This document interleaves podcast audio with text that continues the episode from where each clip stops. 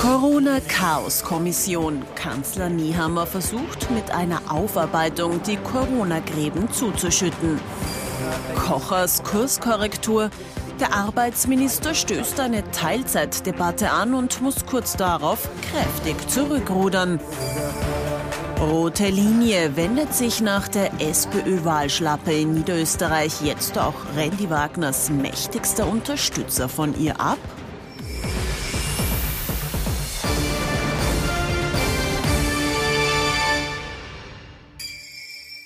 Herzlich willkommen zu unserem politischen Wochenrückblick. Ich freue mich, dass Sie wieder mit dabei sind und unser Politikexperte natürlich auch mit dabei, Thomas Hofer. Guten Abend und recht herzlich willkommen. Guten Abend, Herr Knapp. Und besonders gut gelaunt heute Peter Heik. Man erkennt es auch an der grünen Krawatte. Rapid hat 3 zu 0 gewonnen. Schönen guten Abend. Hallo. Genießen Sie die Rapid-Erfolge. Sind ja nicht allzu häufig. So, wir kommen zum politischen Geschehen in dieser Woche. Und im Fokus in dieser Woche Kanzler Karl Nehammer. Der hat zur großen Versöhnung aufgerufen. Eine eigene Kommission soll jetzt klären, was alles gut gelaufen ist während der Corona-Pandemie und was alles nicht so gut gelaufen ist. Und diese Kommission soll vor allem helfen, die Gräben in der Gesellschaft wieder zuzuschütten.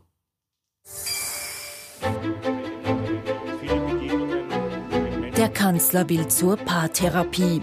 Und zwar mit der Bevölkerung.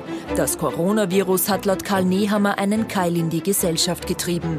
Nun sei Versöhnung angesagt. Viele Begegnungen mit Menschen in den Bundesländern, mit Bürgerinnen und Bürgern haben mir gezeigt, dass diese drei Jahre Pandemie Spuren hinterlassen haben, dass es Traumata gibt, die bearbeitet werden müssen. Deswegen soll eine eigene Kommission die Corona-Maßnahmen analysieren und aufarbeiten.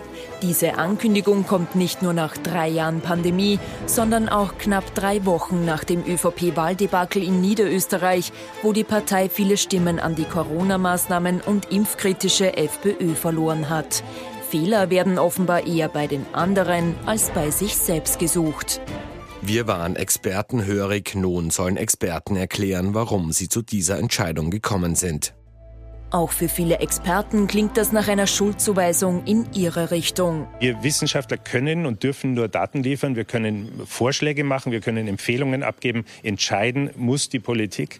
Und in einer solchen Aufarbeitung muss jetzt eben die Frage gestellt werden, basierend auf welchen Empfehlungen haben Politiker warum was entschieden. Und viele Entscheidungen haben uns Wissenschaftler ja auch regelmäßig überrascht. Überrascht von Nehammers Aussage zeigt sich auch der grüne Koalitionspartner. Für Club Obfrau Sigrid Maurer ist das Wort expertenhörig unangebracht. Ich habe nie erlebt, dass irgendjemand gesagt hätte, oh, die Experten haben das gesagt, das, müsse, das müssen wir jetzt machen. Also den Begriff der Hörigkeit, der ist, glaube ich, nicht günstig für die Analyse. Gestartet wird mit der Analyse rund um Ostern. Dann wird sich zeigen, ob die Corona-Wunden heilen oder neu aufgerissen werden. Herr Hofer, jetzt ist jede Krise eine Chance, um diesen Kalenderspruch auch nochmal zu bemühen. Wird das jetzt wirklich die von vielen erwartete und auch erhoffte schonungslose Analyse? Oder wird das eher ein Sesselkreis, äh, der der ÖVP erklären soll, warum so viele jetzt die FPÖ wählen? Äh, es geht natürlich ein bisschen was in die zweite Richtung, wie immer in Österreich, und zwar parteiübergreifend. Ähm, werden wir schauen, wie ernst und wie, wie umfassend das passiert. Ich glaube, Manöverkritik wäre jedenfalls angesagt.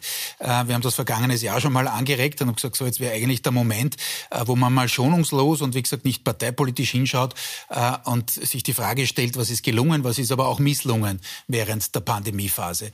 Ähm, ich habe meine Zweifel, dass es das wird, denn es ist eher innenpolitisch getrieben, ist im Beitrag ja auch angeklungen. Einerseits kommt es aus der Analyse der Niederösterreich-Wahl, wo die ÖVP für mich überraschend überrascht war, dass das noch immer ein Thema war. Äh, und ich sage ganz ehrlich, äh, ich glaube auch nicht, dass das insofern gelingen kann, wenn man jetzt sagt, Gräben zuschütten, die Wunden wieder heilen. Äh, es ist nämlich nicht nur dieses eine Thema, sondern das, was die FPÖ geschafft hat und was Herbert Kickel geschafft hat in den vergangenen Monaten, ist erstens zu einer mehr Themenpartei zu werden. Es ist eben nicht nur das Thema Impfen oder es ist eben nicht nur das Thema Migration, sondern da spielt rein die gesamte äh, Ukraine-Russland-Kiste, da spielt rein das Thema Klima, äh, wo die ÖVP auch bisschen versucht, das irgendwie zu besetzen äh, und halt so ein bisschen eine gemäßigtere FPÖ bei manchen Themen zu sein.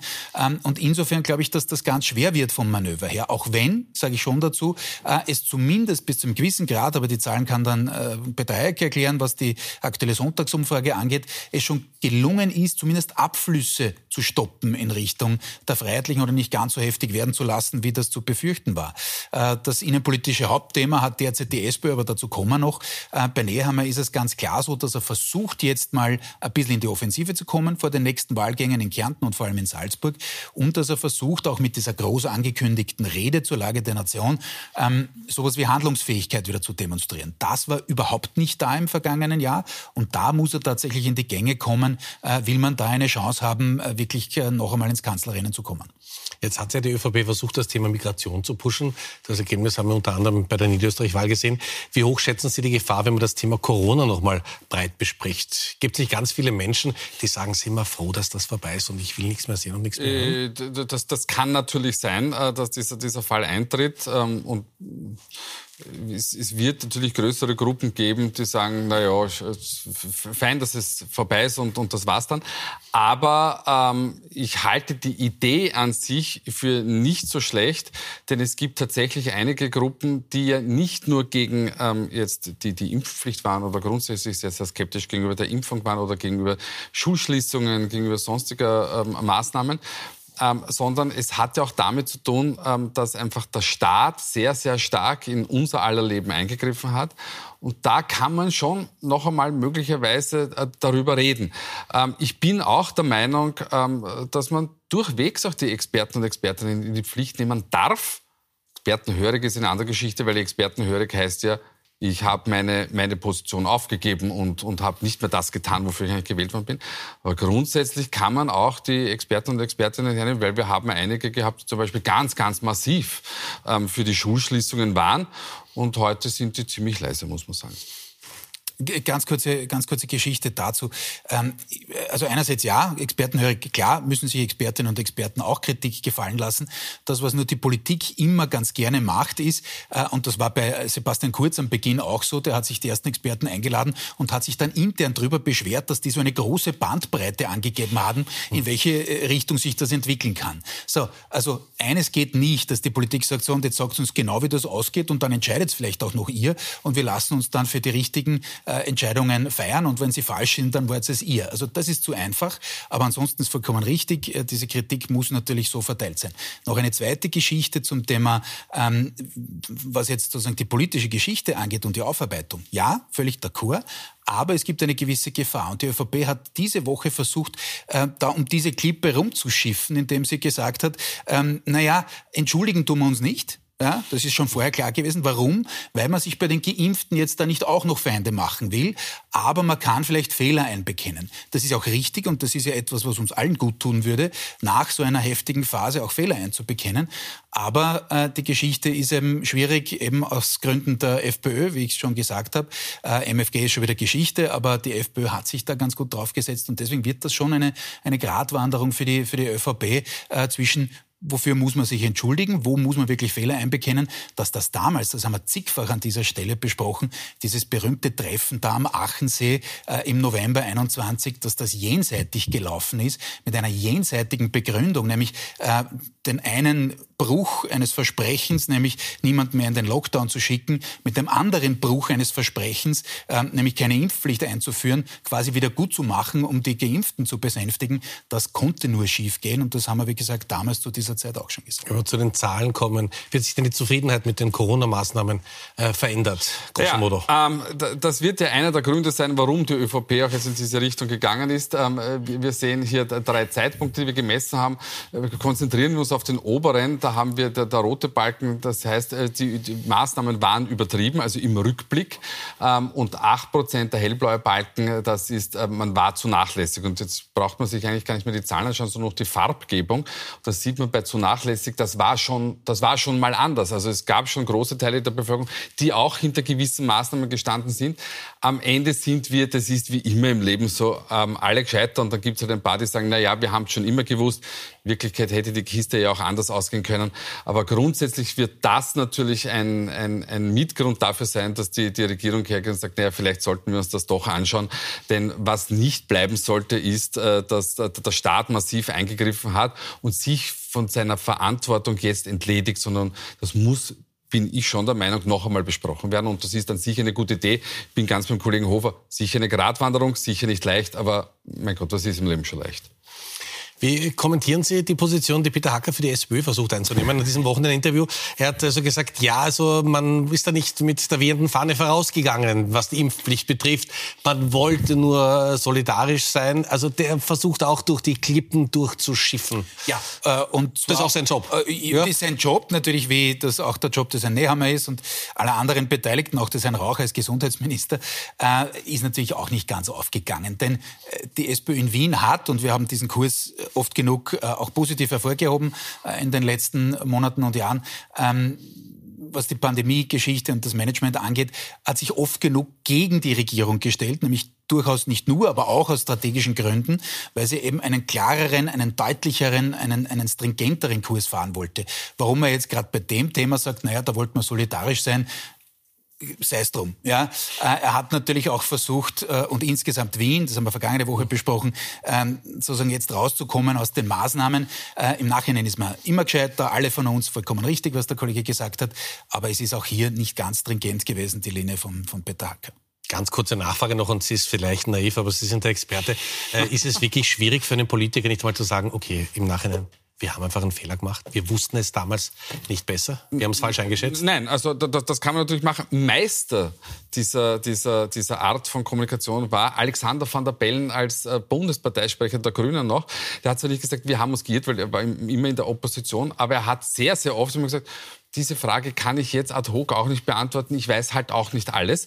Und damit war er eigentlich relativ erfolgreich. Also das heißt, ja, ich, ich, finde, es steht Politikern schon gut an, wenn man sagt, es ist ein Fehler passiert. Ähm, ich glaube, dass das am Ende des Tages die Glaubwürdigkeit steigert, insbesondere dann, wenn man in Zukunft vielleicht nicht nur parteitaktisch denkt, wie mhm. Achensee, sondern vielleicht auch einmal zuerst ans Land denkt und dann an die Partei die Versöhnungskommission von Karl Nehammer. Also großes Thema in dieser Woche. Aber eindeutig Mann der Woche ist Martin Kocher der Arbeit- und Wirtschaftsminister, hat mit einer ganz spitzen Ansage. Es geht nämlich darum, dass Österreich einfach, salopp gesagt, einfach viel mehr Arbeitskräfte braucht und viel zu viele Menschen in Österreich in Teilzeit, haben, in Teilzeit arbeiten, dafür gesorgt, dass ganz Österreich über dieses Thema diskutiert. Martin Kocher ist ja ein passionierter Marathonläufer, wie auf seinen Social-Media-Kanälen zu sehen ist. In den letzten Tagen ist für ihn aber Rudern angesagt, nämlich zurückrudern. Das muss er nach diesem Interview in der Tageszeitung Kurier. Er spielt dabei mit der Idee, Sozialleistungen für Menschen, die freiwillig in Teilzeit sind, zu kürzen. Schnell hagelt es Kritik. Die Gewerkschaft spricht von frauenfeindlichen Maßnahmen. In Österreich sind nämlich 79 Prozent aller Teilzeitbeschäftigten Frauen. Ihr Hauptgrund für die Teilzeitarbeit ist die Kinderbetreuung. Nicht nur der Minister versucht daher zu beruhigen, noch am selben Tag meldet sich der Kanzler zu Wort. Was aber der Arbeitsminister nie wollte ist und auch nicht thematisiert hat, ist, dass Menschen, die Betreuungspflichten haben, sei es jetzt Mütter in Karenz oder mit Kindern oder wenn es darum geht, in der Pflege gerade zu Hause tätig zu sein, dass daraus Nachteile entstehen. Die sind tabu. Fast dieselben Worte benutzt dann Kocher selbst, als er am nächsten Tag vor die Kameras tritt. Es ist auch wichtig, ganz klarzustellen von Anfang an, dass natürlich nie die Intention der Debatte war, äh, dass Frauen, Müttern etwas weggenommen wird, Familienleistungen und Sozialleistungen gekürzt werden. Äh, Mütter und Frauen sind tabu, äh, wenn sie Betreuungspflichten haben und Teilzeit arbeiten und eben nicht Vollzeit arbeiten können. Der ehemalige IHS-Chef und Wirtschaftsprofessor Kocher bekommt für seine Theorie auch vom grünen Koalitionspartner die politische Abrechnung präsentiert. Dieser Zugang von Herrn Kocher ist völlig fehlgeleitet und er hat es, glaube ich, jetzt da eh auch selber verstanden. Welche Sozialleistungen er meint, lässt Kocher übrigens offen bei seiner ursprünglichen Idee. Den letzten Dämpfer setzt es für Kocher, der seit zwei Jahren Minister ist, übrigens erst vor kurzem. Seine geplante Arbeitsmarktreform ist im Dezember gescheitert. Der Sager wird Martin Kocher bleiben. Mütter und Frauen sind tabu. Ähm, jetzt sind sich alle einig, das ist ein Thema, über das man wirklich ausführlich reden sollte. Das wird man nur jetzt wieder monatelang nicht können, weil die Diskussion Fahrt aufgenommen hat in alle Richtungen. Und ist es nicht überraschend, dass äh, ein Minister aus so einem Ressort so unvorbereitet diese Diskussion startet? Er kann kein wirkliches Beispiel nennen. Keiner weiß, wie das wirklich funktionieren soll. Ja, das ist völlig misslungen. Äh, und das hat mich auch in dieser Dimension erstaunt, sage ich ganz ehrlich. Äh, natürlich muss man einkalkulieren und das, was der der Kollege vorher gerade richtig gesagt hat, diskutieren wir das. Wie ist insgesamt unsere Diskursfähigkeit in der österreichischen Innenpolitik? Antwort sehr, sehr unterentwickelt bis nicht existent. Äh, was ich ihm zugutehalten möchte, ist, er wollte ein Thema, das ein Thema ist, ansprechen. Das ist auch etwas, was man gerade einem Quereinsteiger, wie es Martin Kocher ist, äh, den wir an dieser Stelle auch oft genug schon gelobt haben, ehrlicherweise für diesen Zugang, nicht nehmen sollte. Denn wir diskutieren viel zu wenige Themen, inklusive Neutralität. Und das ist jetzt keine Abrechnung mit der Neutralität. Nicht, dass ich auch noch falsch verstanden werde, aber es ist vollkommen klar, wenn man sich das schon vornimmt und wenn man sagt, okay, wir möchten die Erwerbsquote und insgesamt sozusagen die Arbeitszeit steigern, weil einfach derzeit ein Mangel besteht in vielerlei Hinsicht, äh, da muss man es anders angehen. Dann kann man es nicht so plump angehen, dann kann man sich nicht gleich äh, ein unhaltbares Eigentor ins Kreuzeck äh, schießen, sondern da muss man das vorbereiten, dann muss man vorher mit Leuten reden und dann muss man vor allem auch mit dem Koalitionspartner reden äh, und sich ernsthaft die Frage stellen, wie man das angeht. So war das einfach eine brachiale Niederlage, das ist so, äh, und nicht die erste für den Herrn Kocher. Also er hat jetzt den zweiten Bauchfleck gelandet, wobei beim ersten Mal wenigstens noch offensiv nach vorne gegangen ist und ein Bekannter, der hat einfach keine Einigung hinbekommen. Aber das war jetzt einfach nur, nur ein Schuss in den Ofen. Äh, und in dieser Dimension, wie Sie es richtig gesagt haben, eigentlich, eigentlich erstaunlich, dass das so passieren kann. Herr da wieder mal spürbar, wie sehr die Message Control von Sebastian Kurz in der ÖVP fehlt? Ja, Sie können es natürlich auch so sehen. Ja, ähm, äh, was, was, was natürlich Sebastian Kurz und sein Team konnte, war halt erstens äh, mal die, die Linie innerhalb der, der Regierung mal grundsätzlich vorzugeben und zumindest innerhalb der eigenen Fraktion und dann einfach die, die Themen wirklich gut zu setzen. Nur Sebastian Kurz und sein Team hätten so ein Thema ja in 100 Jahren nicht angegriffen, ähm, weil sie haben ja immer in Umfragen sehr, sehr genau ähm, erheben lassen, was denn gerade aktuell wichtig ist und was denn nicht ähm, und haben diese Themen besetzt. Ähm, es, ist, ist, es kolportiert eine, eine Besprechung einmal zwischen Sebastian Kurz und der jungen ÖVP, wo junge ÖVPler gemeint hätten, na und was ist mit der Pensionsreform? Und er hat gesagt, mit welcher Pensionsreform? Wir, wir greifen die Pensionen schlicht und ergreifend nicht an. Und wir wissen, dass 20 Jahre nach der Schüsselreform es vielleicht mal wieder an der Zeit wäre, auch sich die Pensionen anzuziehen.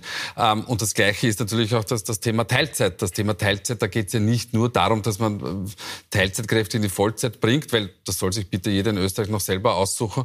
Ähm, aber wir haben ein Arbeitskräftethema, wir haben einen Gender Pay Gap, also wir haben da einige Themen, die da rund, rundherum gelagert sind. Wir haben die Absicherung von Frauen in der Pension und so weiter und so fort. Das ist ja eine, eine große Kiste.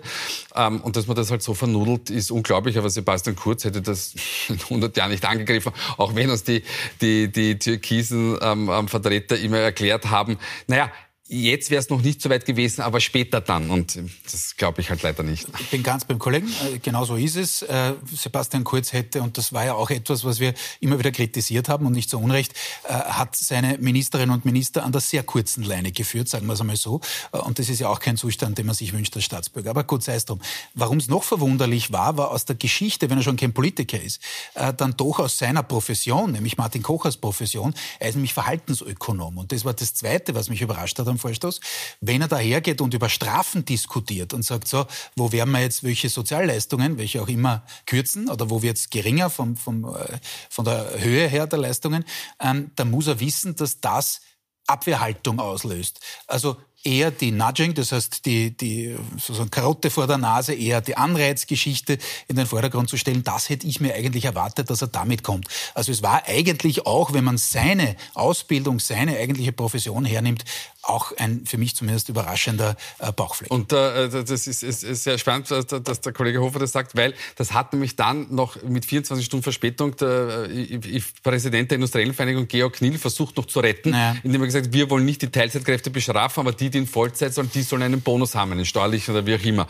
Also dass sich ja. das für die einfach auszahlt, äh, steuerlich mehr zu arbeiten. Ne? Das ja, natürlich. Das, das gibt ja Länder, in denen das, ist, Ja, das so ist genau das gleiche ja? Thema wie Menschen, die in Pension sind und dann weiterarbeiten die sollen ja auch was davon Und die Frau hat damit ja. versucht, auch ihr Thema, nämlich das Thema Steuerlast, unter Anführungszeichen, äh, sozusagen stärker nach vorne ja. zu bringen. Sind wir schon sehr stark beim Framing und beim politischen Management und so, aber vollkommen richtig, nur den Geist hat man dann nicht mehr in die Flasche zurückgebracht, natürlich. Ich bitte Sie um eine Ja-Nein-Antwort, obwohl ich weiß, dass ich von Ihnen nicht bekomme. Pamela Rendi-Wagner, konnte sie das nutzen? Nein. Okay, gut.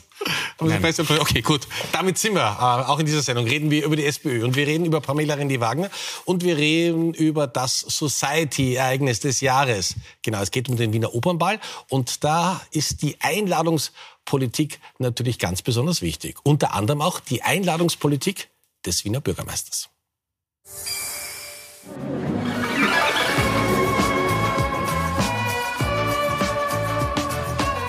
Sie ist heuer das Highlight am Wiener Opernball für alle Society-Fans. Richard Lugner Stargast Jane Fonda. Doch der Glanz der Hollywood-Diva verblasst für alle Politikinteressierten angesichts des Ehrengastes des Wiener Bürgermeisters. Michael Ludwig teilt seine Loge mit Ex-ORF-Generaldirektor Alexander Wrabetz, der seit kurzem als potenzieller neuer SPÖ-Chef gehandelt wird. Man hört jetzt so einiges. Sie soll sogar Bundeskanzler werden. Das wäre erstrebenswert ist. Neben den Symphonikern auch um Rapid.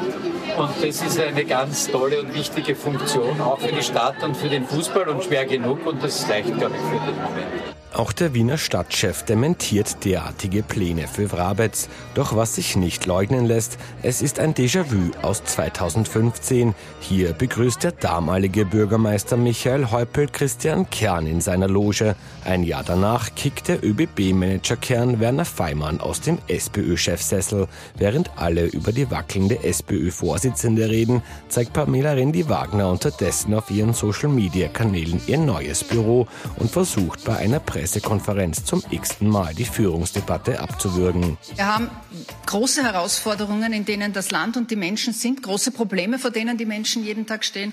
Und darüber sollten wir reden. Was die Leute nicht wollen und was ihnen nicht nützt, sind Postendebatten, Funktionsdebatten und Personalia. Dieser Ansicht war zumindest bisher auch der mächtige Wiener Landeschef Ludwig, der Randy Wagner stets den Rücken gestärkt hat. Sie hat eine sehr hohe Zustimmung in der Sozialdemokratie sowieso, aber auch die Meinungsumfragen zeigen, dass sie äh, eine sehr starke Zustimmung auch in der Bevölkerung genießt. Diese Führungsdebatte in der SPÖ wird immer von denselben Personen getragen. Es sind im Regelfall immer die üblich Verdächtigen. Sie ist die Bundesparteivorsitzende äh, und von daher verdient sie auch die entsprechende Unterstützung aller in der Sozialdemokratie. Demokratie. Unterstützung ist der aktuelle Auftritt wohl keine. Vor allem sollte das Opernball-Orakel wieder richtig liegen. Jetzt wissen wir, dass der Wiener Bürgermeister Michael Ludwig die Sendung immer wieder gerne sieht. Jetzt müsste man eigentlich anrufen. Was hat er sich dabei gedacht? Gute Frage. Äh, äh, Danke. Es ist schon so, glaube ich, dass äh, erstens das keinen wirklichen realen Hintergrund haben kann, sage ich jetzt mal, äh, ohne jetzt dem Herrn Wrabetz nahe treten zu wollen. Aber es gibt verschiedene Gründe, warum das eher unwahrscheinlich ist. Da rede ich jetzt nicht über Rapid, da ist natürlich also das ist ein Aber die Geschichte ist äh, folgendermaßen. Stellen Sie sich vor, Herr Knapp, äh, eine Konfrontation im ORF. Und es sitzt dort ein Moderator, eine Moderatorin vom ORF, der Herr Wrabetz und der Herr Kickel. Na, was glauben Sie, was der Herr Kickel sagen wird? Der wird sagen, so, heute ist zwei gegen einen, der Ex-Angestellte von Ihnen, jetzt werden es wieder beide auf mich losgehen, etc. In dem Moment ist die Geschichte besprochen. Mal abgesehen davon jetzt, wie politisch erfahren der Herr Wrabetz ist, er hat natürlich einiges mit Politik zu tun gehabt, ist schon klar. Ich halte das ehrlicherweise ein bisschen für ein Ablenkungsmanöver, aber natürlich äh, auf Kosten einer Dritten, und das ist die Frau Rendi Wagner, die leicht säuerlich äh, das kommentiert hat, wie wir gerade gesehen haben im Beitrag. Verständlicherweise, weil Sie vorher äh, den Beitrag gefragt haben, ist ihr das gelungen zu besetzen, die Kochermisere. Äh, und das Nein hat sich darauf bezogen, dass natürlich sie diese interne Debatte dadurch nicht losgeworden ist. Sie hat versucht, ihn massiv zu kritisieren, ist in die Offensive gegangen, aber das kann sie so lange nicht machen und hat auch nicht die Autorität mehr dazu, solange intern diese Debatte weiterschwellt und die wird weiterschwellen. Denn es hat sich auch in dieser Woche der Herr Doskozil, der eigentliche Kontrahent jetzt äh, zumindest der am Platz ist, ähm, massiv zu Wort gemeldet mit einem Reportinterview mit, wie wir es die vergangenen Wochen schon, schon angeteasert haben, äh, immer wieder mit diesen thematischen Schwerpunkten. Wo sie aber auch eingeladen gewesen wäre, aber nicht hingegangen ist. Ne? Ja. Naja, das kommt ja. dazu, nicht? Und es waren auch, das sage ich auch dazu, äh, muss ich nicht zum Herrn Wrabetz ab, abschweifen, äh, die letzten Auftritte von Pamela Rendi-Wagner, sei es in der ZIP 2 oder sonst wo, nicht so, dass man sagen könnte, sie hat jetzt das Vertrauen der SPÖ-Basis darin gestärkt, äh, dass sie sie da die perfekte Kanzlerkandidatin ist äh, und, und äh, Sicherheit bei allen Themen ausstrahlt, mal abgesehen vom Thema Gesundheit.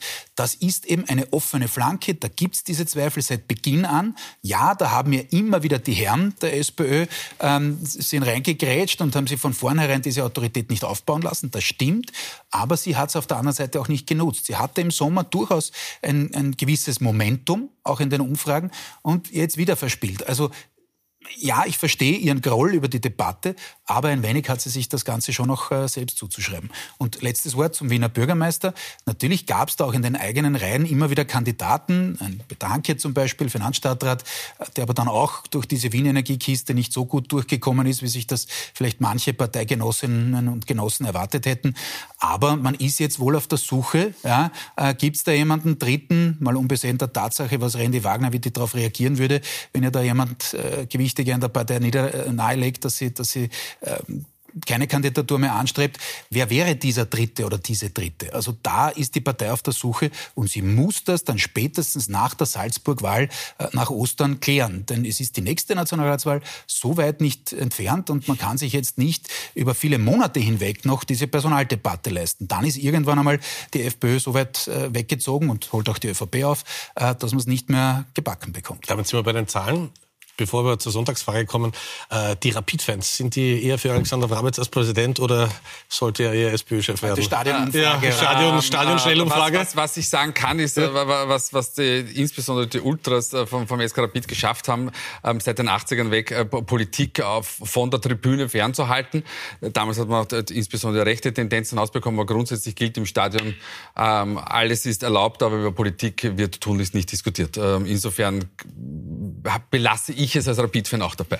Gut, dann diskutieren wir hier aber über Politik. Das ist nämlich unser Kerngeschäft. Sonntagsfrage. Wie schaut's aus? Ist Ja. die FPÖ weiter? Der Kollege Hofer hat Ja? es eh schon ähm, an, angetönt. Ähm, das ist die Sonntagsfrage, die wir fürs- Profil erhoben haben. Ähm, der, der, Trend der, der Freiheitlichen Partei ist ungebrochen. Ähm, liegen bei 29 Prozent. Ähm, Muss sagen, im Nachhinein Ibiza hat der FPÖ nicht geschadet. naja, Ibiza hat der FPÖ schon geschadet, Ja, aber aber- man hat sich ja. halt wieder erholt. Und die beiden anderen Traditionsparteien, weil die Freiheitliche Partei, das möchte ich auch betonen, ist auch eine Traditionspartei in diesem Land, ähm, hat das einfach für sich nützen können. Die Gründe haben wir in den letzten ähm, Folgen schon mannigfach besprochen. So, und jetzt sehen wir die, die, die SPÖ, die auf 24 Prozent ähm, oder bei 24 Prozent jetzt hält und die ÖVP, die aufgeholt hat. So, jetzt muss man aber eins dazu sagen, wenn man sich den Verlauf ansieht, dann ist es eigentlich seit dem Herbst 21 so, dass die ÖVP zwischen, in einer größeren Bandbreite, aber trotzdem zwischen 25 und 20 Prozent immer hin und her pendelt. Ich würde also jetzt nicht sagen, oder ich würde anstelle der SPÖ, sollte man grundsätzlich nervös sein, aber deswegen braucht man nicht nervös werden. Das kann beim nächsten Mal schon wieder anders aussehen. Aber eins ist klar, man hat, wie es der Kollege Hofer gesagt hat, natürlich dieses Momentum nicht genützt. Man kann nicht einmal sagen verspielt, weil es ist eigentlich nichts passiert und das ist das größte Problem. Ähm, Und was die Bundes-SPÖ nicht schafft, ist thematisch Punkte zu machen. Dabei würden sie doch auf der Straße liegen, sollte man meinen. Ja, oder? sie liegen auch auf der Straße. Und der Kollege Hofer, jetzt, jetzt, es kommt jetzt nicht von mir, ich zitiere den Kollegen, das ist, was Hans-Peter Doskozil als, Landes-, als Vorsitzender der Landeshauptmannkonferenz vorzeigt, dass man sagt, ich setze ein Thema nach dem anderen, nämlich mit Themen, die eigentlich die Menschen berühren, aber die gar nicht am Tapet sind. Aber er macht halt ein neues Pflegesystem und dann nimmt er sich jetzt die Ärztekammer und schaut sich das Gesundheitssystem. Also da gibt es einiges. Ja, das ist genau der Punkt. Ich glaube auch, ich habe es ja mehrfach gesagt, auch in den letzten Wochen, dass Doskozil das besetzt. Und so schwer ist es nicht.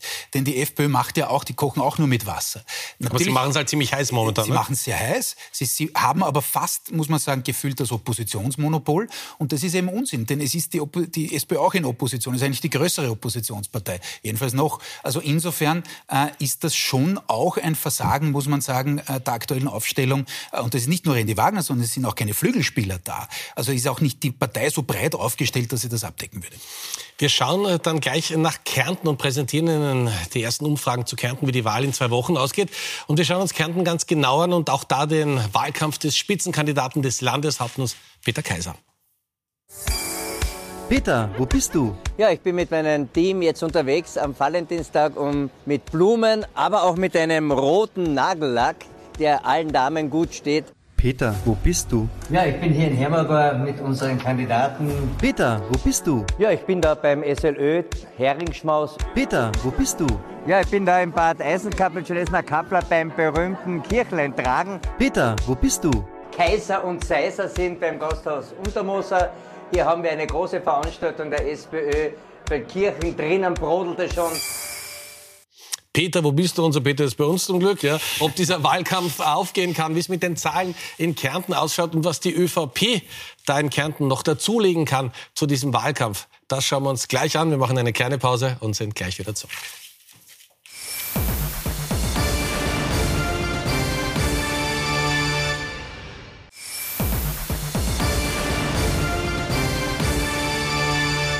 Willkommen zurück, unser politischer Wochenrückblick. In zwei Wochen wird in Kärnten gewählt und das ist die Social-Media-Kampagne des Kärntner Landeshauptmanns Peter Kaiser.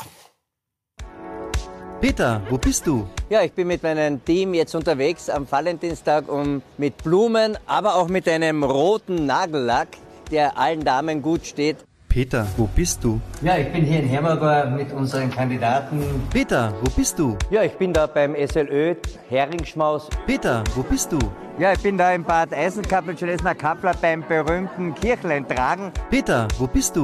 Kaiser und Seiser sind beim Gasthaus Untermoser. Hier haben wir eine große Veranstaltung der SPÖ. Bei Kirchen drinnen brodelt es schon. Drinnen brodelt schon. Dann schauen wir zur ÖVP. Martin Gruber tritt da für die ÖVP an und gibt's ein, da gibt es ein eigenes Maskottchen. Bilder sehen wir jetzt. Der wird immer begleitet vom Gruber, den Sie jetzt sehen. Wir blenden ihn ein. Die Kollegen haben ihn gleich rechts außen. Das ist das Maskottchen bei der ÖVP-Kampagne. Herr Hofer, äh, muss man sagen, dass äh, Politik und die Kampagnen einfach unterhaltsamer werden? Das ist jetzt eine sehr freundliche Interpretation, Herr Knapp. Äh, ich war eher versucht, Michael Häupl zu zitieren mit seinem schönsten Saga zum Thema Wahlkämpfe äh, und von wegen fokussierte Unintelligenz und so. Ja, klar gehört dazu, ist, ist, schon, ist schon logisch, dass man da Volksnähe demonstrieren äh, will und muss. Das ist gar, keine, gar kein Thema. Äh, der Gruber wird nicht viel retten wahrscheinlich für die ÖVP, äh, aber sei es drum. Natürlich muss man irgendwas machen und muss irgendwas herzeigen, äh, dass man nicht, äh, nicht ganz nackt dasteht am Wahlabend.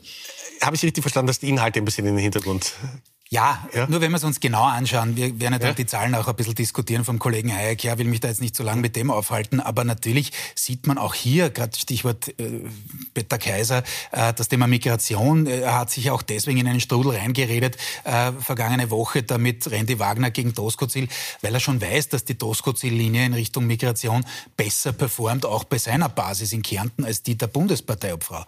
Äh, und deswegen hat er zum Beispiel diese Debatte rund um das Asylzentrum in Spital versucht abzuwürgen. Also da merkt man ja auch die Defensive. Äh, aber wie gesagt, gehen wir zuerst einmal zu den Zahlen und dann können wir noch zur Aufstellung. Bitte, Herr, wo sind Sie? Bitte die Zahlen. Hier bin ich äh, und die Zahlen sind wie folgt. Also wir haben das für die kleine Zeitung Kärnten mhm. erhoben. Ähm, die Sozialdemokratie dürfte laut unseren Umfragen leichte Verluste nehmen, kommen von knapp 48 Prozent und weisen wir derzeit bei 43 aus. Im Vergleich zur niederösterreichischen ÖVP ähm, ist die Wahrscheinlichkeit, dass sie unter 40 Prozent fallen werden, sehr, sehr gering. Wer nicht vom Fleck kommt oder vor der Hand nicht vom Fleck kommt, ist die Freiheitliche Partei mit 23, das waren sie auch letztes Mal. Warum ist das so? Weil es das Team Kärnten und Gerhard Köffer gibt. Für alle, die dies nicht wissen, Gerhard Köffer, ehemaliger Sozialdemokrat, äh, Bürgermeister von Spital an der Drau, ähm, ein, ein Hans Dampf in allen Gassen und der sammelt Wähler und Wählerinnen von, von ähm, Mitte rechts. Weil, weil er wirklich eine Populismusalternative Absolut. ist, das muss man ja. einfach sagen. Also das heißt, man könnte einen Teil oder sollte einen Teil sogar zur FPÖ... Würde, würde wahrscheinlich ja. bei, na, würde bei der FPÖ, ja, FPÖ. Äh, bei der FPÖ sein, richtig. Und er ist möglicherweise äh, der Garant dafür, dass Peter Kaiser Landeshauptmann bleibt. Warum? Weil wenn es Grüne und Neos für die es äh, spitz auf, auf, auf, auf Kopf steht, wobei sie können es auch schaffen, also die 4% heißt nicht, dass sie es nicht schaffen, wir können es einfach nicht äh, entscheiden aufgrund der Schwankungen Schwankungsbreite. Aber wenn, er, wenn die nicht hineinkommen, gibt es weiterhin das Vier-Parteien-Parlament. Und dann hat Köfer schon gesagt, naja, nein, also am Blauen macht er sicher nicht zum Landeshauptmann. Und bis dato war es so, dass die SPÖ 36, von 36 Mandaten 18 hatte. Das heißt, es ging gegen sie gar nicht. Und dieses eine 18. Mandat könnten sie verlieren. Über die ÖVP, die dann möglicherweise Vierter wird, reden wir garantiert nächste Woche und vor allem am 5. dann ausführlich. Wir sind schon fast am Ende der Sendung und wir kommen zu Top, Flop. Wer ist in dieser Woche besonders positiv aufgefallen und wer hätte es durchaus besser machen können? Wir haben die beiden Herren getrennt voneinander. Okay. Ich glaube, wir können jetzt können wir es schnell machen. Wir haben ein bisschen okay. Es ist logisch. Ja, man dachte, halt haben wir einen Stress, aber... Kocher, top, weil er, das, weil er wirklich immer wieder Themen aufmacht, ja. darüber diskutieren will, das finde ich erfrischend und gut und richtig. Aber Flop, äh, so kann man es nicht machen. Das war einfach nur ein Knieschuss. Wie lange wie, wie lang habe ich jetzt 30 noch? Für, Sekunden noch, wenn Sie wollen. Für, äh, für die Wiederholung dessen, was der Kollege Hofer gesagt hat. Ja, also, ja, es ist halt so. Genau. Und es ist garantiert nicht abgeschrieben. Das können wir Ihnen versichern. Vielen Dank, dass Sie mit dabei waren. Ich freue mich ganz besonders, wenn Sie auch in den Podcast unserer Sendung reinhören. Und wir freuen uns natürlich, wenn Sie nächsten Sonntag wieder mit dabei sind. Kommen Sie gut durch die Woche. Schönen Abend. Auf Wiedersehen.